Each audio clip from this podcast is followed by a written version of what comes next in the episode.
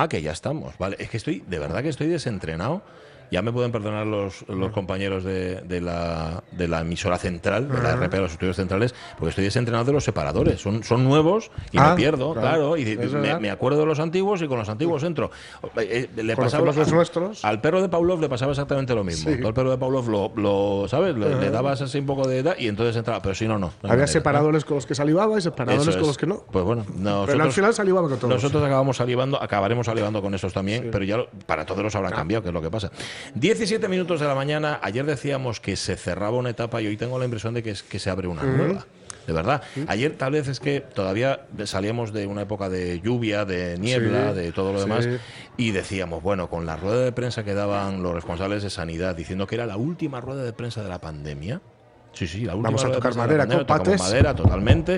Em, decíamos, bueno, pues mira, se acabó algo. Mm. Pero claro, hoy que hace sol y que nos hemos venido a Cangas Onís y que está el día tan radiante y que. Y está que a todo las tan guapo. 12.01 Sí. podemos quitar la mascarilla en exteriores. Sí, señor, sí, señor. Es como si dijera de repente, va, eh, eh, empieza Mm. la botella, vamos a decirlo así, la botella de sidra está medio llena, Sí. no medio vacía. Es que está casi a tres cuartos. Bueno, aquí incluso, incluso. A ver, ya lo decíamos ayer también, no os confiéis, que nadie se confíe, No, no, no, que esto no, no podemos dar pasos atrás cuando dimos tantos hacia adelante y sobre todo porque fue una pandemia vida o muerte, eso no hay que olvidarlo. Sí, sí. Y fue terrible. Y todavía hay gente sentidos, muriendo. Por supuesto. No ha pasado, no ha pasado, pero sí, fíjate, hay ciertas cosas que han pasado y que a lo mejor algún día nos acordamos. Por ejemplo, ¿os acordáis cuando no podíamos salir de casa? ¿Os acordáis cuando no podíamos darnos besos? Cuando no podíamos ver a la familia? Cuando necesitábamos un papelín para desplazarnos e ir a trabajar? Sí, sí. Cuando no podíamos ir dos en los asientos del tren o en los asientos del bus? Ese tipo de cosas. Algún día nos acordaremos como un suceso en nuestra vida, como un momento en nuestra vida que ya pasó. No sé por qué, pero hoy tenemos el día optimista. ¿Ayudará a lo mejor el sol El o ayudará... Sí, a lo mejor también que estamos en Cangas de Onís, ¿verdad? Esa música que tienes ahí para mí, Pablo Fernando, por favor. Ahí está.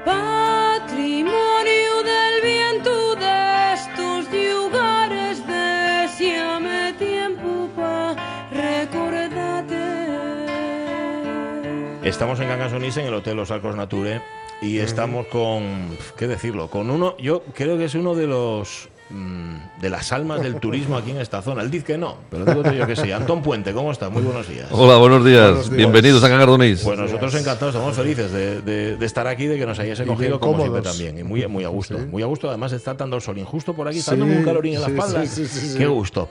Oye, Antón, para uno de Mieva, ¿qué significan los picos de Europa?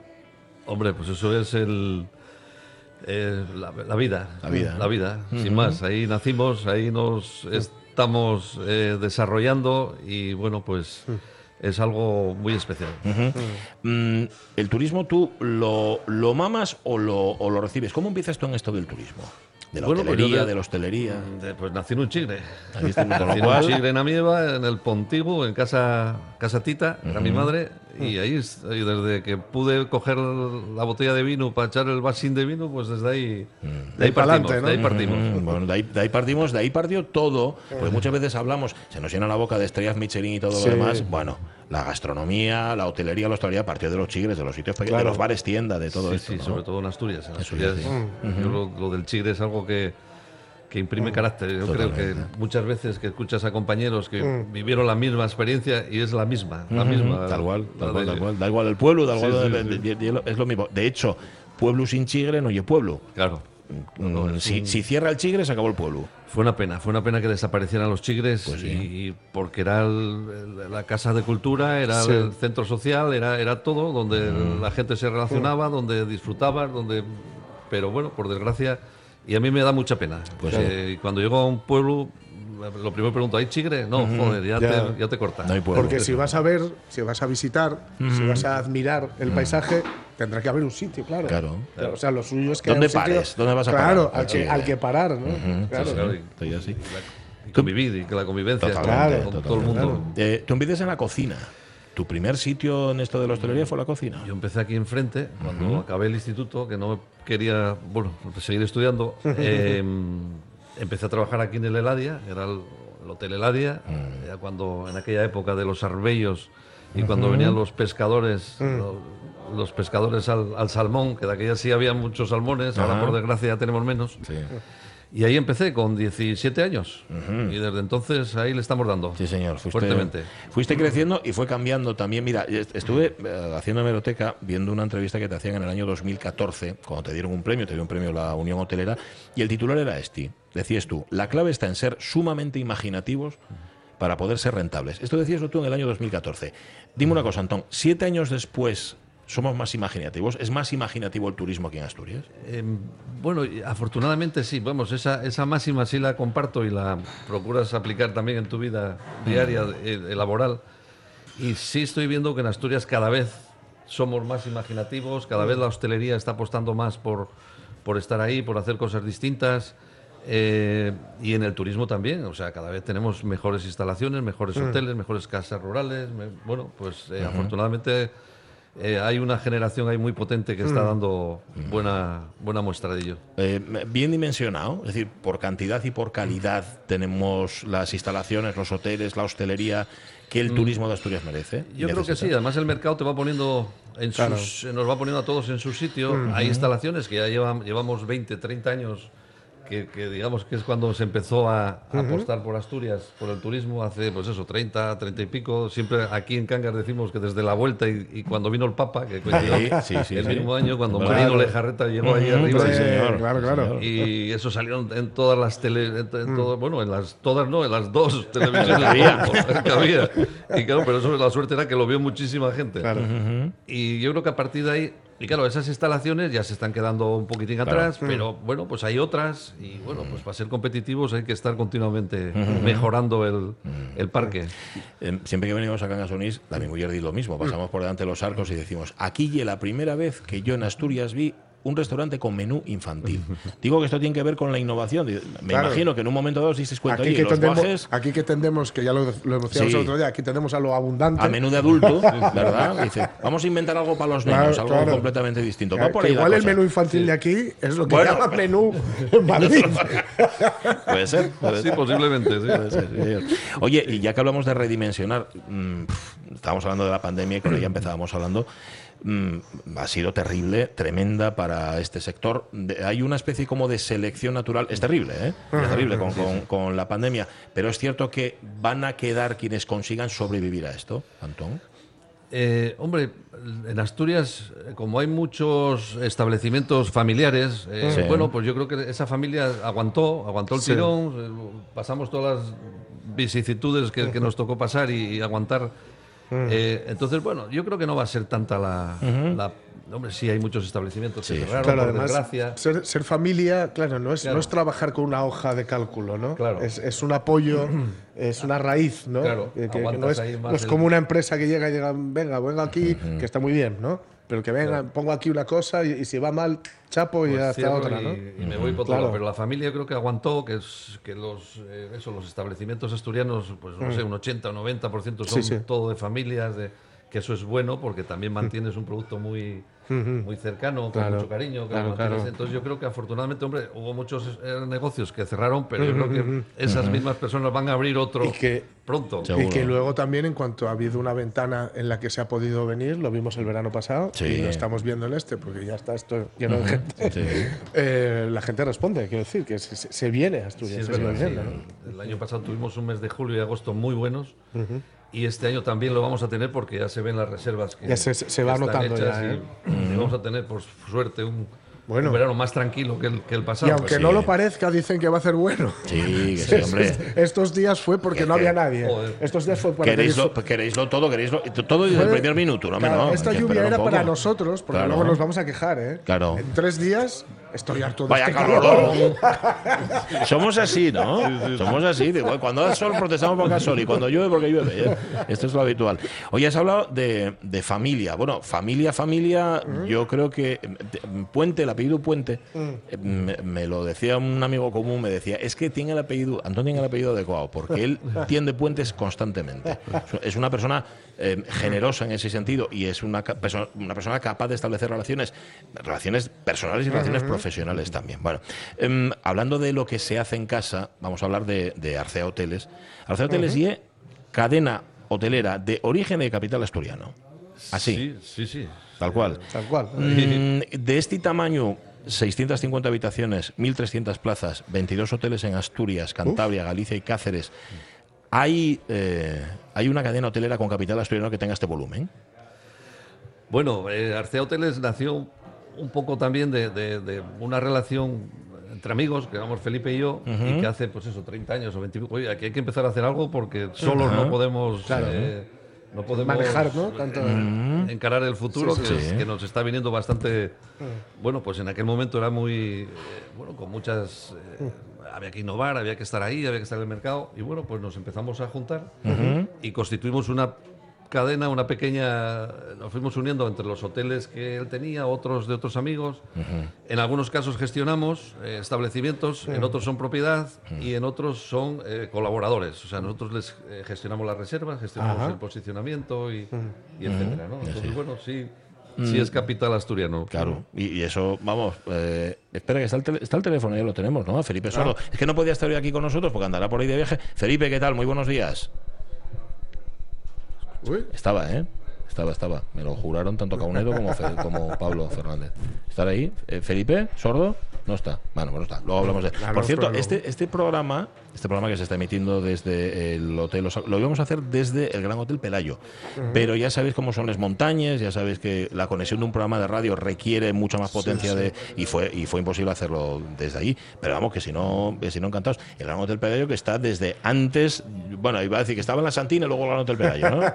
Como un Más o referente. menos, fue uno de los primeros hoteles de no solamente de Asturias, sino de, de España, ¿no? En el, en el en 1909 Sí. uf. Él lo inauguró Alfonso XII, me parece. y Bueno, fue Sí, sí. un- en aquel momento era algo Sí, sí, sí, eh, sí. único en España, ¿no? Claro. Vinculado allá al Parque Nacional. a- Claro. No tiene todavía ese aire así Claro. señorial, ¿eh? Pues unos, son unos amigos míos que viven en Barcelona, de estos de la diáspora que han tenido que marchar, y se dieron el capricho de estar allí el verano pasado y estaban. Encantados. Bueno, bueno. Que es que forma parte del conjunto arquitectónico, es que forma parte del Sí, conjunto sí, de Covadonga. No puedes quitar el Hotel Peralles. y Estoy Sí, así. sí. Creo que ya hemos recuperado a Felipe. Felipe Sordo, ¿qué tal, Felipe? ¿Cómo estás?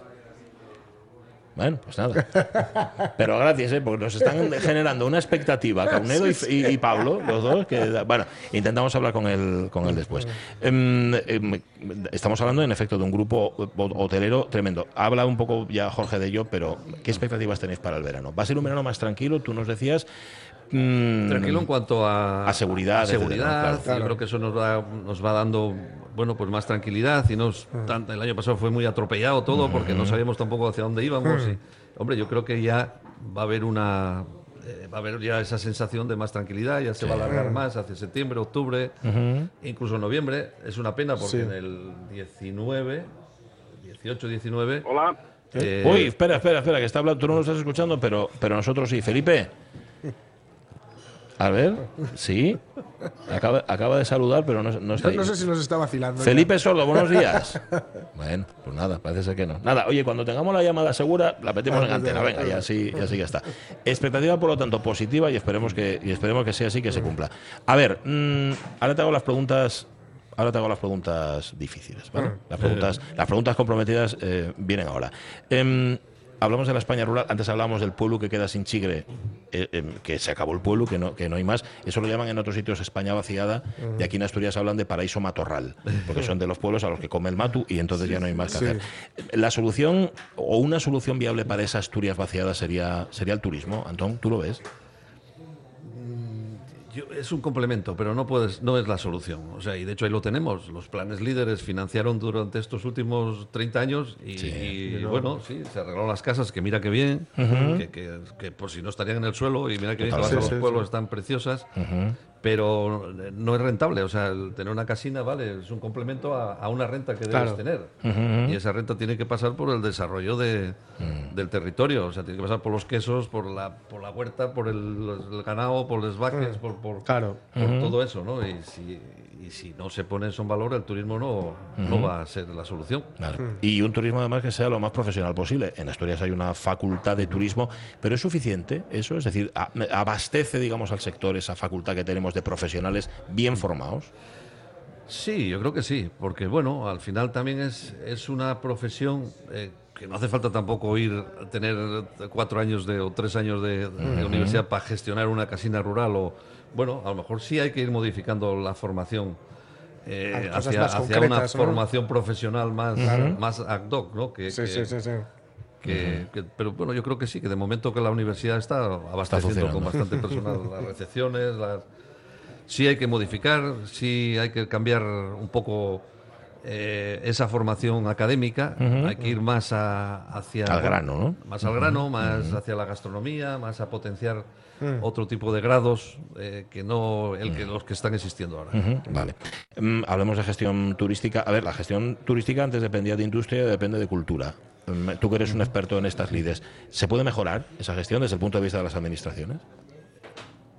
Hombre, sí, hombre, yo creo que es bueno que esté en cultura, porque al final estás vendiendo, pero bueno, lo importante es que se crea en ello, que, que haya recursos, que haya que se cuente con, con los empresarios. Hasta ahora pasamos una época bastante jodida, pero por todos. y yo creo que lo hay que pasar hoja y olvidar esa época. Sí. Y sí empezar a hablar eh, los empresarios y la administración en cómo aprovechar los recursos que tenemos. Ahí yo creo que está el, el kit de la cuestión, más que que estemos en cultura o que estemos en, Sí.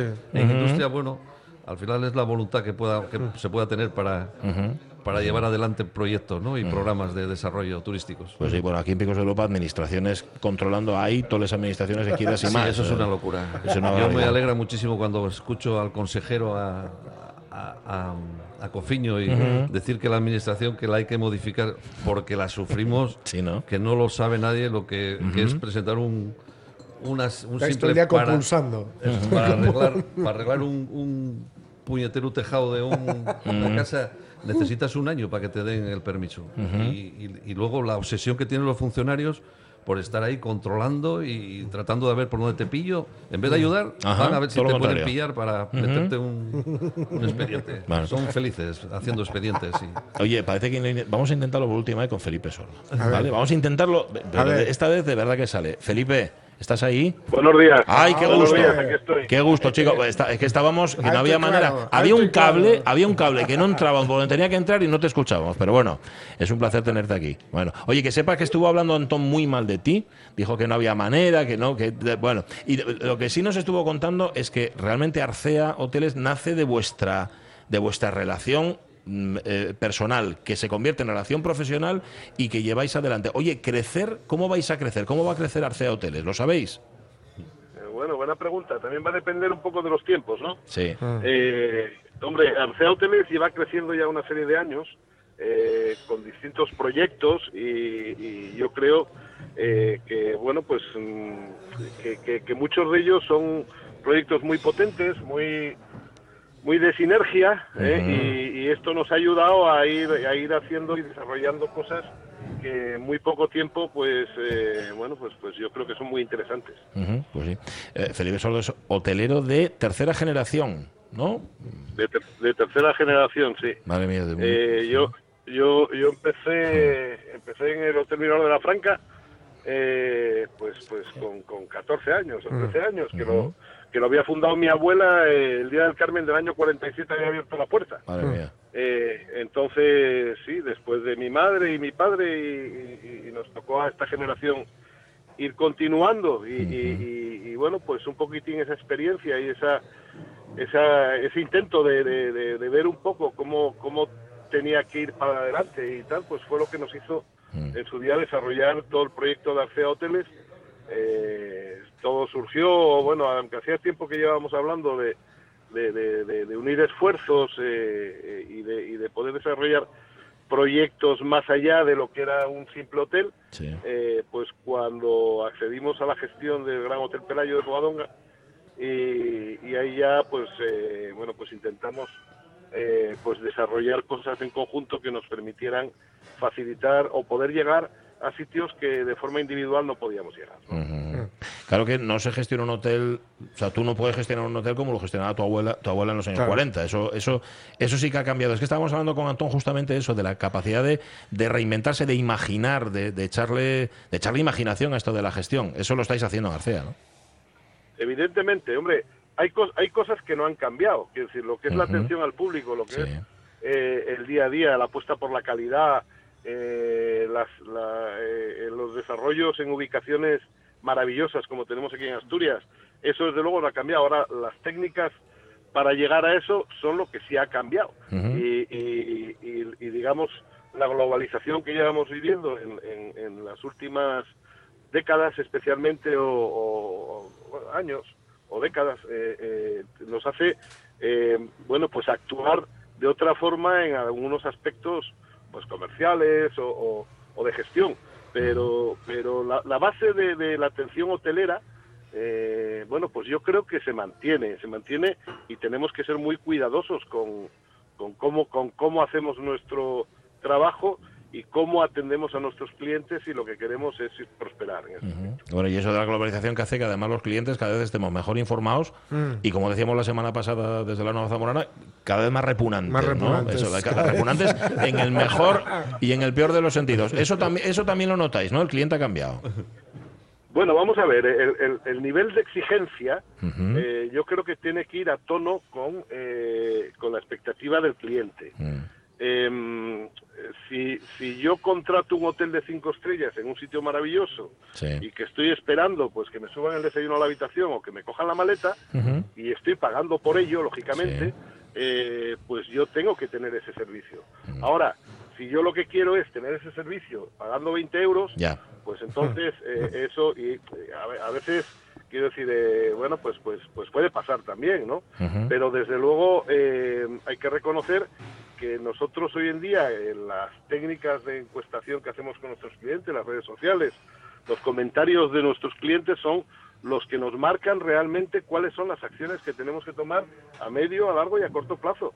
Eh, porque si la gente coincide que nosotros estamos haciendo mal alguna cosa, pues eh, será que es verdad. Eh, no, no podemos ser ciegos a esa realidad. Mm. Otra cosa es que uno diga que blanco y otro diga que negro. Pero cuando coincide una expectativa en una expectativa determinada, una- un número de clientes determinado, pues eso tenemos que contemplarlo, valorarlo y hacerle caso, claro.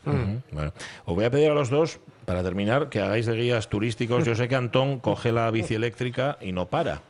Porque ya sí, coge la bici, que, que parece que la bici eléctrica y de risa, pero no de risa. La No, bici hay que, pedal, hay que hay dar que dar pedal, por supuesto que sí. Os voy a pedir a los dos, a ver, Antón, un sitio, un sitio de la, de la zona, ¿eh? de, Sí. por- de la zona de aquí de Pigos. Tampoco falta que sea de Cangas, Sí. que tú veas, al que tú suelas llegar con bici o sin bici y que quiera recomendar a los oyentes. A ver. Bueno, pues con bici todavía no fui, además está dentro del Parque Sí. Nacional. eh, es un sitio, Ceremal se llama, Ceremal. Ceremal, que está en Amieva. Eh, hay que ir por Angón, el Valle de Angón, que es una maravilla. eh, llegas al final, al final de, de la, de la carretera, bueno, de la pista esa, y luego ya adentrándote hacia, hacia dentro del, hacia el corazón de los picos, la zona de, de la donde está el embalse de la Jocica. Ajá. Pues ahí al lado de, bueno, es el, el- es el río Dobra, es el río Dobra el que donde donde comento yo este paraje y bueno, yo creo que resaltaría ese. Vale, vale, que Además, es- quiero, quiero que alguna ceniza cuando yo Ah, que me la suelten por allí. Ah, ah, ah, vale, vale. Estamos ya hablando ahí de, de última voluntad De de última voluntad, Vale, sí. vale. Oye, Felipe, ¿y tú qué, es, qué sitio nos recomiendas? A ver. Bueno, yo en bici no, no tanto. Bueno, bueno, da igual, eh, andando, palmo andando. Pero Antón es un, es un pulidor tremendo. Eh, pero, pero, pero bueno, yo andando eh, recomendaría dos sitios sobre todo. A ver. Eh, bueno, uno por ejemplo es el Valle de Diango en Llanes, eh, que es un sitio maravilloso que está entre las dos formaciones primeras del Cuera, en la parte, digamos, sur de Llanes, Sí. eh, que se accede por, las, por, el, por el puerto de la Tornería, eh, que bueno, pues es, es, es, es monte, monte eh, maravilloso y, y a una hora caminando prácticamente de, de- del, del Alto de la Tornería. Y luego otro en la costa, pues podría ser eh, la playa de Cobijero, que está en Buelna, muy al lado de La Franca, muy cerca donde tenemos nosotros el hotel en la playa de La Franca, eh, y que es una playa que todo el mundo habla de Gulpiyuri, pero, pero Ujú. Cobijero, Cobijero, es muy similar.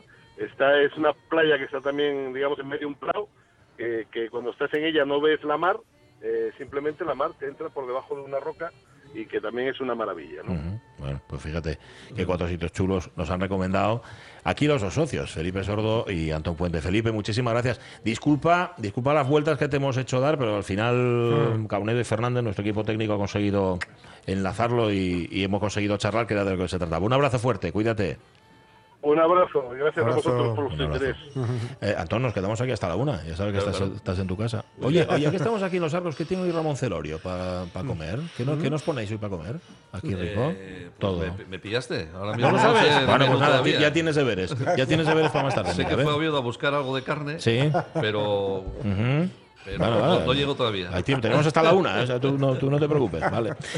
Ah, pues nada, aquí estamos con dos, con dos grandes, grandes de nuestro turismo, con dos tipos que se lo saben todo y que además no se han dormido los laureles, No, que no. siguen innovando y siguen haciendo Porque cosas. tú puedes decir, diferentes. esto con lo guapo que es, ya, está. está. Que vengan, ponemos un chamizo para que vengan y lo vean y ya está. Pero claro, bueno, así eso- pero vienen no una vez nada más.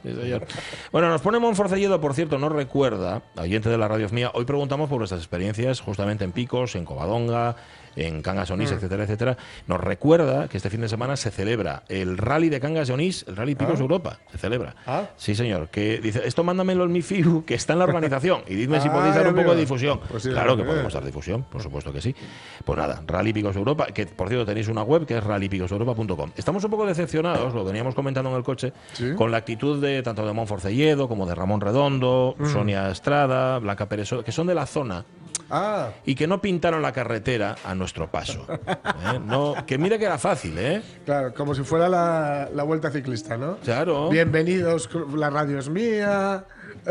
Eso, ven a poner, Pero no sé, de algo. Pintar, pero con algo, con algo guay. No como el que pintó en, ay, en el Angliru, Sí, eh, la- cuando subieron. verás. El espabil- o sea, espabilado no, el, el que con muy mala baba puso, puso en el suelo, aquí empieza el infierno. Ahí va. Algo sabía, ¿eh?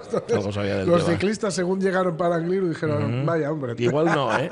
Igual vamos para otro lado. Oye, que este año, 1 de septiembre, etapa Sí. Unquera, Lagos de Covadonga, ¿eh? Sí, sí, señor. sí. Eh, Yo, bueno, a revivir etapa- aquellos momentos. Bueno, Es- yo creo, mm, vamos, es la más, la más bonita de, de- la del Angliru y esto mola, ¿eh? Está muy bien. Pero la etapa de los lagos y yo, claro, como no soy yo el que va en bici, ya, claro, para ti. echando el, el bofe, las, esas etapas en las que hay como niebla, que ni siquiera se ve bien, ¿eh? Sí. Pero les ves ahí como, como, como asturcones. pa- es Otra cosa gozada. sería si tuvieras que ir tú en la bici. Claro, claro, si fuera yo en la bici diría, no se puede pasar. Desde Cangas Onís, desde el Hotel Los Arcos Naturia, aquí estamos y vamos a emitir hasta que sea la una de la tarde. Insistimos hoy en Facebook, os preguntamos por las veces que habéis venido a Covadonga, por los hábitos que tenéis de venir a, a esta zona de Asturias. Si, si, por ejemplo, como tanta gente, venís a que os bendigan el coche. Porque esto era una tradición antes, venís a que la Santina te bendijera el coche. Esto era una Anda. cosa, sí, sí, sí, una cosa bastante habitual. Em, a comprar queso. Mi padre siempre, siempre pasaba por Cangas Onís a comprar queso. Él compraba de Cabrales, hoy vamos a hablar del gamoneo, Sí, que para mí, que a mí y el mejor del mundo. Sí, las cosas como sí, son. sí, Vale. y lo tenemos aquí al lado. Sí, señor, aquí está. Entonces La- lo veo la desde de aquí. OP, ahí está, ni más ni menos. Alicia Palacios, Alicia, ¿qué tal? ¿Cómo estás? Hola, buenos ¿Qué días, muy bien. mentora de la mesa de turismo de Cangas de Onís. Eh, oye, ¿quiénes se sientan a esa mesa? ¿Quiénes están en torno a la mesa, esa mesa turística? Pues está el Ayuntamiento de Cangas de Onís y la Asociación de Empresarios de los Picos de Europa en Catur. Ajá. Mm, Para hablar, debatir, a veces discutir, me imagino también. No siempre podrán estar todos de acuerdo, ¿no? Sí, sí, nada, es una mesa de, de consenso, Sí, realmente. Vale, eso está muy bien. A ver, estamos en, en tiempos, en unos tiempos en los que es difícil hacer, eh, hacer vaticinios y hacer también, no lo sé, planes de futuro. Mm, ¿Qué expectativas tiene el turismo de, de Cangas Onís para, para este verano? En el que, como nos decía antes Antón Puente, bueno, parece que la cosa puede relajarse un poco más. Bueno, pues la expectativa es bastante buena, eh, las previsiones son buenas y la verdad que estamos en un destino turístico consolidado y te estamos teniendo pues muchas, muchas peticiones. Digamos que no vamos un poco a lo loco, tenemos una estrategia, de hecho la mesa de turismo se creó eh, en base a un plan estratégico de impulso que hicimos a finales de 2019, lanzamos a principios de 2020, justo cuando empezó la pandemia. En un principio pensamos que, que, bueno que habíamos hecho un trabajo que no nos iba a servir, pero después Pero de sí. un mes de asentar las cosas nos dimos cuenta que realmente era una hoja de ruta para seguir trabajando. el plan no estaba pensado para la pandemia. No, no, no, tuvimos que adaptarlo un poco, pero la verdad que todas las actuaciones eran actuaciones de, de zona para Cangas de Onís, pero también para Picos de Europa. Porque siempre, siempre hablamos de que el turismo que interesa o que nos interesa no es el turismo de aluvión, ¿no? el turismo que vemos en otras zonas, que les puede gustar, les puede ir muy bien, les puede lo que sea, pero aquí no es ese el que interesa, con lo cual, ¿cómo se trabaja para canalizarlo, para que, eh, que no esté excesivamente masificado, para que se respeten los entornos naturales, etcétera? Bien, eh, para no trabajar ese turismo de masas, lo primero que hicimos y que hacemos es segmentar el mercado, es decir, a qué segmentos queremos eh, atraer, familias, Sí. eh, turismo deportivo, eh, turismo senior y sobre todo en qué época del año, porque Claro. no nos olvidemos que bueno, la tan ansiada desestacionalización, Sí. bueno, pues hay que trabajar mucho segmentos que puedan venir también en temporada baja y temporada media. Claro. Pero bueno, eh, enfocando muy bien las actuaciones hacia el mercado es la clave. Ahora, no sé si el dato es correcto, ¿no? Pero el- solo el Real Sitio mm, recibe unos 2 millones de visitantes al año. ¿Es posible? Madre Puede mía. ser, si es posible. Dos Es uno de millones. los puntos más visitados de, de Asturias, un referente, y recibe muchas, muchas visitas. Ujú. Mm, ¿Qué va a pasar con el acceso a los lagos este año? El año pasado hubo que reducir el, el número de, de coches, de personas también. ¿Este año qué va a pasar? ¿Se sabe ya exactamente cómo va a ser? Bueno, realmente con el plan de acceso a lagos de Covadonga eh, se puede canalizar pues un volumen alto de, de visitas y además una visita de, de calidad que accede en transporte público y bueno eh, visita de forma fácil eh, los lagos de Covadonga. Sí es cierto que recientemente pues se ha creado una mesa de diálogo y consenso en la que está bueno pues también las entidades que forman parte de, de la mesa de turismo de Cangas de Onís y aparte bueno el Principado, Parque Nacional, etcétera. Y ahí se está trabajando para bueno pues que esa visita a los lagos sea una visita de calidad, mejorarlo cada vez más. Bueno, a a ver, eso también se creó la mesa después de que el sector se cabreara un poco con el Principado en Semana Santa, ¿no? Efectivamente. Sí.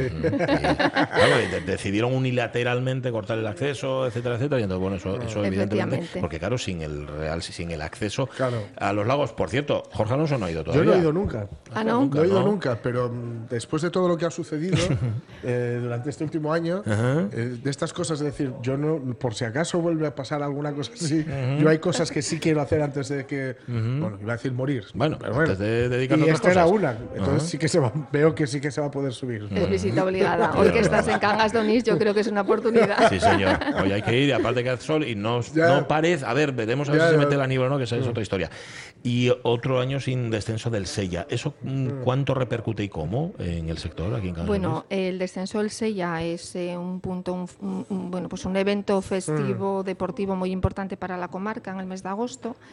Eh, realmente, eh, aunque es importante, también entendemos, bueno, pues esa cautela Ya. eh, en la decisión claro. por la situación que tenemos actual. Eh, es cierto que bueno, de hacer un evento deportivo de esa magnitud y festivo, con lo que yo reporta para el turismo, eh, tiene que hacerse al 100%. ¿no? Claro. Y después pones en la balanza los riesgos y realmente bueno, pues no nos Si no interesa merece la pena, ¿no? eh, que el sector, eh, por lo que sea, pueda Sí, cerrar sí, en el mes de agosto. claro. Entonces, bueno, eh, Sí, sí, tiene sí. sus contras y sus pros. Y Si la es que en el descenso, lo de mantener la distancia de seguridad Uf. es complicado. es es complicado. complicadín. sí. Sí, sí. Bueno, sobre todo hablamos muchas veces con nuestra ABU, con Sí. Josefina Martínez, que llega aquí Sí, y que siempre nos habla del descenso. Ella siempre va en el tren, etcétera, etcétera. Y hay mucha gente que dice, ella, ¿eh? por ejemplo, Que dice, demasiada "Jo, gente ah, cómo perdió, cómo se desnaturalizó de alguna manera. Igual esto sirve, ¿verdad? Esta situación para, bueno, Para recuperarlo de otra manera. Sí, ya estaba volviendo a ser la fiesta que fue hace, hace años. ¿eh? Eh, lo único eso, pues que estas decisiones que se tomaron este año, eh, bueno, pues hay que verlo desde el punto de vista positivo, que bueno, que para el sector también es una manera de afianzar el no tener que cerrar en, en mitad de agosto. Claro, ¿no? claro, claro. Ahí hay muchísima cautela y bueno, esperemos que para el año que viene se pueda hacer con todas las garantías. Vale. Eh, tanto a Antón Puente como a Felipe Sordo le pedíamos recomendaciones en la zona. Entonces, queremos salir de que tú seas también guía nuestra. A ver, ¿a dónde nos llevas? Pues eh, aunque parezca mentira, eh, yo eh, os recomiendo Covadonga, Sí. pero Covadonga desde el punto de vista de naturaleza, ¿no? Porque siempre eh, vemos Covadonga como algo vinculado, por ejemplo, a los lagos, cuando realmente a Covadonga se puede acceder eh, durante todo el año eh, en, en vehículo propio y después desde Covadonga parten rutas eh, de naturaleza muy, muy, muy guapas, como por ejemplo la de Vega Dorandi, la Cruz de Priena. Entonces es eh, algo totalmente desconocido para los asturianos y para los turistas. Entonces yo recomiendo Covadonga desde el punto de vista de naturaleza. Bueno, bueno, pues está bien. Mm, La cuestión es que depende también en qué fecha vayáis. Si, vais- si hay mucha gente, no os va a dar, no vais a tener espacio para, para mirar. Pero bueno, como también está controlado y hay menos que otros años, mira, podéis aprovechar este 2021. Que sea un verano feliz, seguro, tranquilo.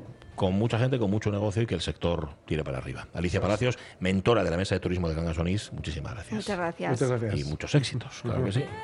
Los picos de Europa en una y tres partes.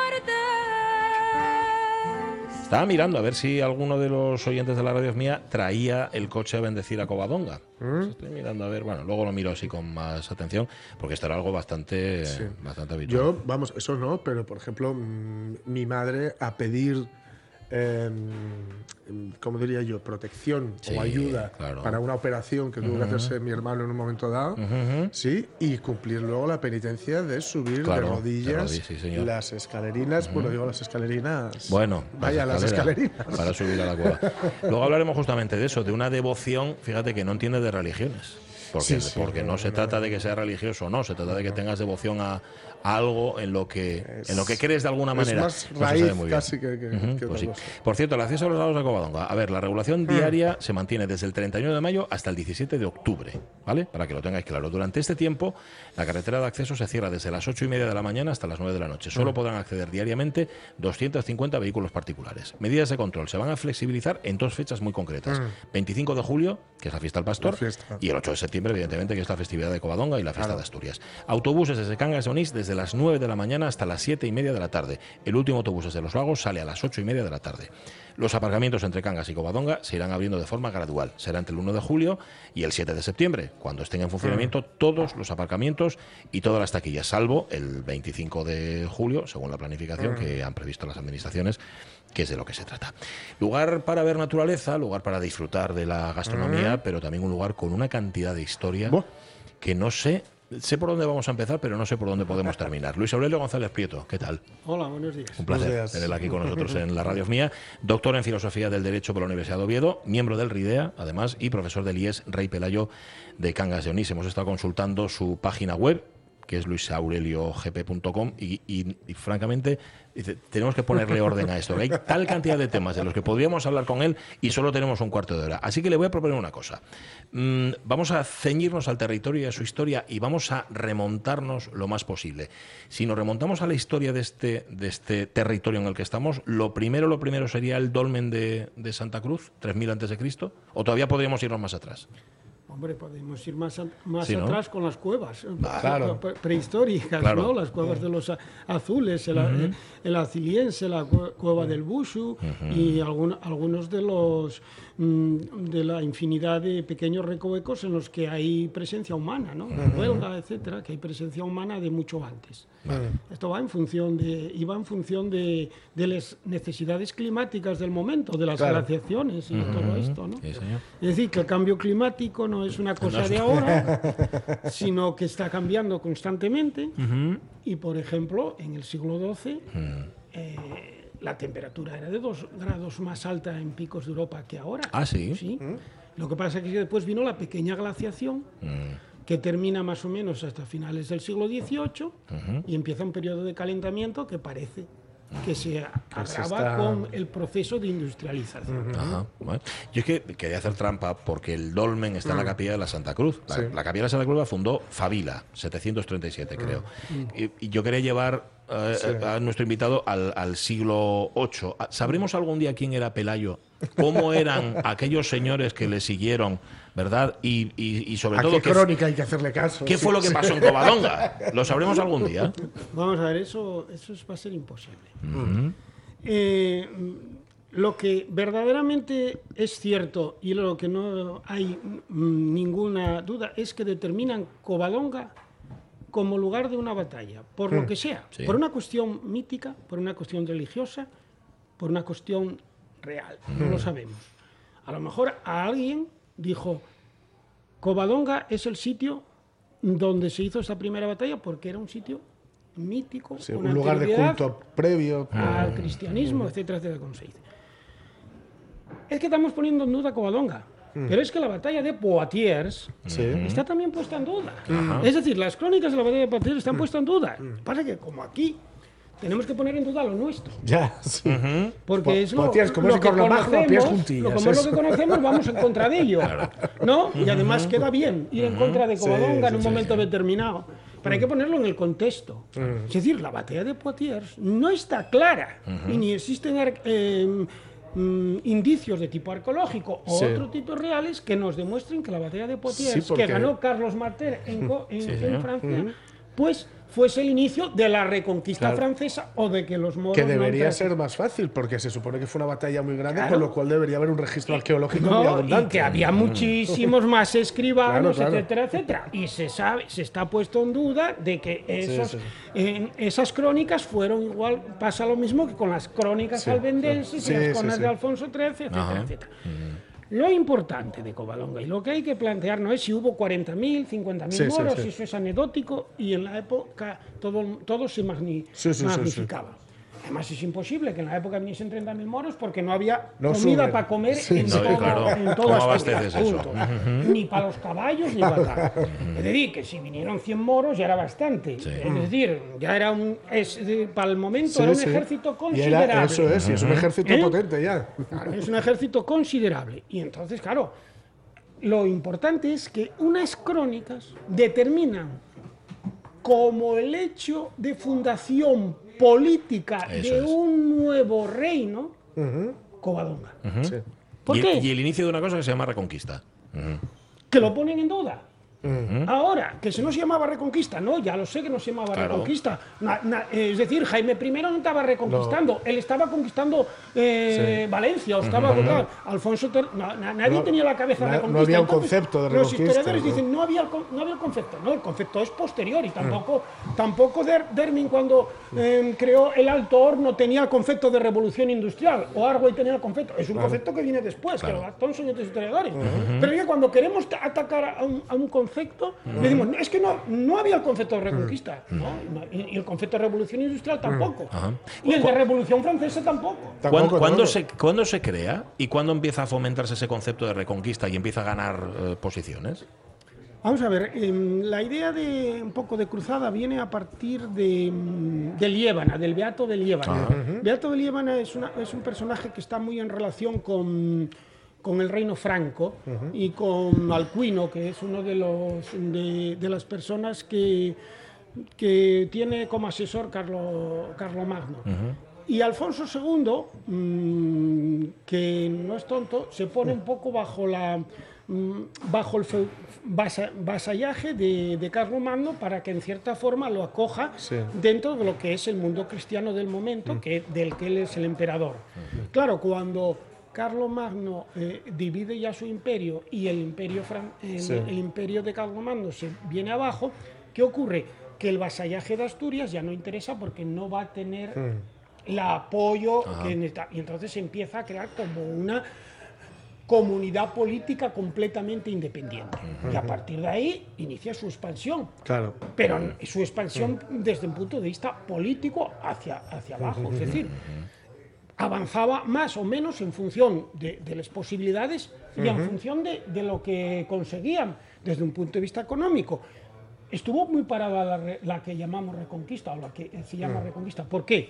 Porque los árabes empezaron a pagar impuestos a los cristianos. Entonces, Claro. dijeron, si nos están pagando aquí en ora, ¿por qué vamos a, a echar a esta gente? Claro, ¿no? claro. Es decir, si, si económicamente... conviene. no, hombre, por supuesto. Es decir, no, no vamos a echar a, la- a la- a estos que nos Ahora, están cuando fueron pufistas, dijeron, No, ahora. ¿entiendes? Cuando no pagaron, entonces sí. Claro, entonces decían, no, es que como son, no, no se planteaban, no, es que como son unos infieles, vamos a echarlos. Pero los infieles rentables. Si hacían rentable, Así es, así es. Es así. El término reconquista, por cierto, que se utilizó también, yo es que estaba mirando los periódicos antiguos cuando Pedro Pidal propone o, o- o propulsa, porque fue realmente el impulsor de la creación del primer parque nacional, que fue era entonces el de la montaña de Covadonga y demás, él hablaba de reconquista de la naturaleza.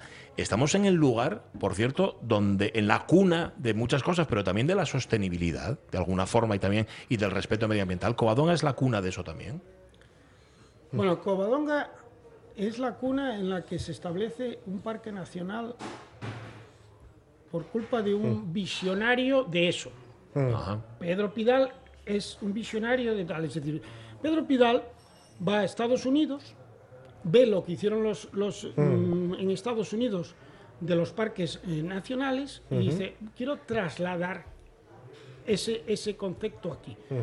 Y era un tipo que, hablando claramente, políticamente era muy cargante. y empezó y venga tal. Y claro, decían, pero ¿qué nos vienes a contar aquí de un parque nacional cuando tenemos un, un- un montón de problemas de tipo de deuda, de tipo económico, en plena guerra mundial? El tipo venga que le, que le, hasta que lo consiguió porque tenía muchas influencias y tal. Entonces consiguió crear el Parque Nacional 50 años antes de lo que se hubiese creado en, en España. Puede tener en cuenta que el primer parque nacional francés es el de la Vanoise y se crea en 1964. Es decir, que si no hubiese aparecido este Sí. señor, Bueno, pues como mucho Me- sería en los 70, por la imitación francesa. Sí. Más no podemos pedir a las élites españolas, porque no llegan más. Pero este señor se avanzó. Avanzó porque fue allá, hizo eso y dijo, pues esto que está aquí lo quiero trasladar a... Claro, que, que los parques nacionales en Estados Unidos, ¿por qué se hicieron? Pues llega un momento que van a Yellowstone, hay una, hay una, una serie de... El, el presidente de Estados Unidos manda a Yellowstone ingenieros, gente de negocios y el ejército. Y dice, ¿qué se puede hacer con todo esto? Y claro, llegaron para allá y había un problema, que había indios y eran belicosos, que eran los Sioux. Y digo, "Oye, que si ponemos aquí a, a- a- a- a, mm, a cortar todos estos árboles que sí que nos venían muy bien para hacer el ferrocarril, vamos a tener a los indios encima. Entonces, para que no se tal, vamos, llegó uno y, y dijo, oye, ¿por qué no hacemos un parque aquí? Para que vengan los turistas, porque además había otra cosa, que eran termas. ¿eh? Sí. Ah, termas, que- una caldera, que era el turismo de la sí. época. Y entonces a partir dijeron lo- lo- los dijeron las compañías ferroviarias, pues sí, vamos a hacer un hasta allá y atraer turistas. Y así esto no molesta tanto a los indios de terminar con, con- con su entorno. Y a partir de ahí empieza el Parque Nacional, que prácticamente eh, no había ni guardas ni nada de eso. eh. Es decir, los, mm, mm, tienen que siguen lo- los los tramperos de la época siguen eh, cazando y tal, y ese a partir de fina- eh, finales del siglo XIX, principios, donde tiene que ir hasta el ejército a poner un poco orden, porque allí sí un poco, ¿no? Aquí en Covadonga indios no, pero mina, mineros sí había. Y eso es una parte de la, de la historia. A mí me ha dejado absolutamente Sí, sí, fascinado sí. cuando te explica lo de las minas de Buferrera, cómo eh, justamente en el año 18, cuando se crea el parque, dice, oiga, esto no podemos mantenerlo aquí. Las minas siguen ahí, sigue existiendo las instalaciones, se pueden visitar, se pueden ver. Sí, sí, las, Sí, las ¿no? minas que están no está en la ahí, vida, sí. No, no, las minas están ahí, se hizo una, re- una reconstrucción de, del- de esas minas y, se- mm, bueno, este, son muchas a cielo abierto, hay pequeñas, porque después hay, hay dos tipos, mm, en Comagua hay dos tipos de minas, pequeñas minas de montaña y a cielo abierto, pero sobre todo lo que más se trabajó fue la mina a cielo abierto. Hay que tener en cuenta que las minas de Covadonga tienen una importancia en la revolución industrial inglesa de primer orden. Es decir, porque son minas en las que se produce manganeso. Bien, en la revolución industrial hay un cambio tecnológico muy importante hacia 1860, que es lo que se denomina el convertidor Bessemer, El que a partir del cual se empieza a producir acero. ¿Eh? Acero una vez que salen de los altos hornos. Antes, si no, tenían que hacerlo mediante Sí, sí. forjas, era un- dando martillazos, era un, un proceso. Y necesitaban este tipo de manganeso para eh, conseguir la, la colada La adecuada colada. para sacar acero. Y eso se mantuvo mientras se mantuvo el sistema Bessemer como tecnología importante, que decae a partir de la Primera Guerra Mundial, que viene la tecnología Martin Siesmen. Por eso ya en 1830, se- en 1930 se cierran, Se las, cierran. las minas. ¿vale? Em, es que nos quedan tres minutos solo. Eh, eh, nuestro invitado es el autor de La Batalla del Oriente de Asturias. Em, a ver, le voy a pedir en tres minutos, para un visitante que esté interesado ¿vale? en, en- en esto, justamente en el tema, ¿qué, qué vestigios se conservan? ¿Qué lugares podríamos visitar aquí en la zona? Bueno, lo más importante que queda en la zona es lo que se denomina la línea de fortificación del Sella. Es la, única la última línea de, de defensa. Hay una serie de búnkeres en torno a Riondas que son importantísimos, tienen desde el punto de vista de la construcción militar, pero bueno, el problema es que mm, aunque se yo lo comento a los políticos y tal, pero bueno, es una cuestión de, de que mm, hay que entender las cosas, ¿no? Entonces digo, oye, si, ¿por qué no, no desforzáis un poco? Para, ponéis un- no, no- no es más, tampoco es que, que se haga más, ni, ni tal. Pero bueno, esto es como, como, como música, el clave bien temperado de Bach solo lo pueden entender eh, cuatro personas. Entonces, si una persona no sabe ni lo que Ya. es eso, ni lo que la representa, música y ¿qué va, canta, qué va a sí. limpiar aquello? No Claro, tiene ningún claro. interés en limpiar aquello. Eso es lo, lo- lo que ocurre. Que, porque eso no costaría nada. Es decir, sería una, un- una cosa marginal y, y dejaría ahí y un, y un- y un cartel que, bueno, cada 10 años habría que a lo mejor cambiarlo porque Ya, algún sí, energúmeno llegaría a pintarlo. Lo que pasa es que si no se limpia y no se cuida, eso se, eso se deteriora. Sí, se no, eso se terminará. Claro. Entonces, en todo, eh, hay una línea de fortificación, hay por lo menos, yo- bueno, yo tenía catalogados, qué sé yo, pero unos 30, 40 búnkers, pues hay una... Sí, en la zona prácticamente no se conocía hasta que yo publiqué Maginot Cantábrica, en la que lo di a conocer, porque aquí lo único que se conocía era la... Era la- el cinturón de hierro vasco, Sí. porque claro, los vascos tienen historiadores Sí. Y cuidan. que miran por lo de ellos. No, nosotros no, nosotros lo que hacemos es eh, no buscamos cosas que sean idiosincrásicas de aquí, sino si algo se parece fuera, coño, esto parece que lo tenemos aquí. Ajá. ¿Eh? Por ejemplo, nosotros en vivienda, ¿no? En vivienda obrera, pues, Mm. estamos en vivienda obrera, llega un momento en el que eh, estamos siempre con lo que hay, que lo que vino de fuera y lo que hubo aquí idiosincrásica, ¿no? Y lo mismo pasa pues con las Mm. Claro. fortificaciones del Sella y con de cosas más. Luis Aurelio González Prieto. Podríamos estar hablando hasta la una, que es cuando termina el programa. Pasa que no nos da tiempo a más. Pero espero que tengamos ocasión de volver a de retomar esta charla, de volver a hablar. Un placer haberle tenido con nosotros, profesor. Sí, señor.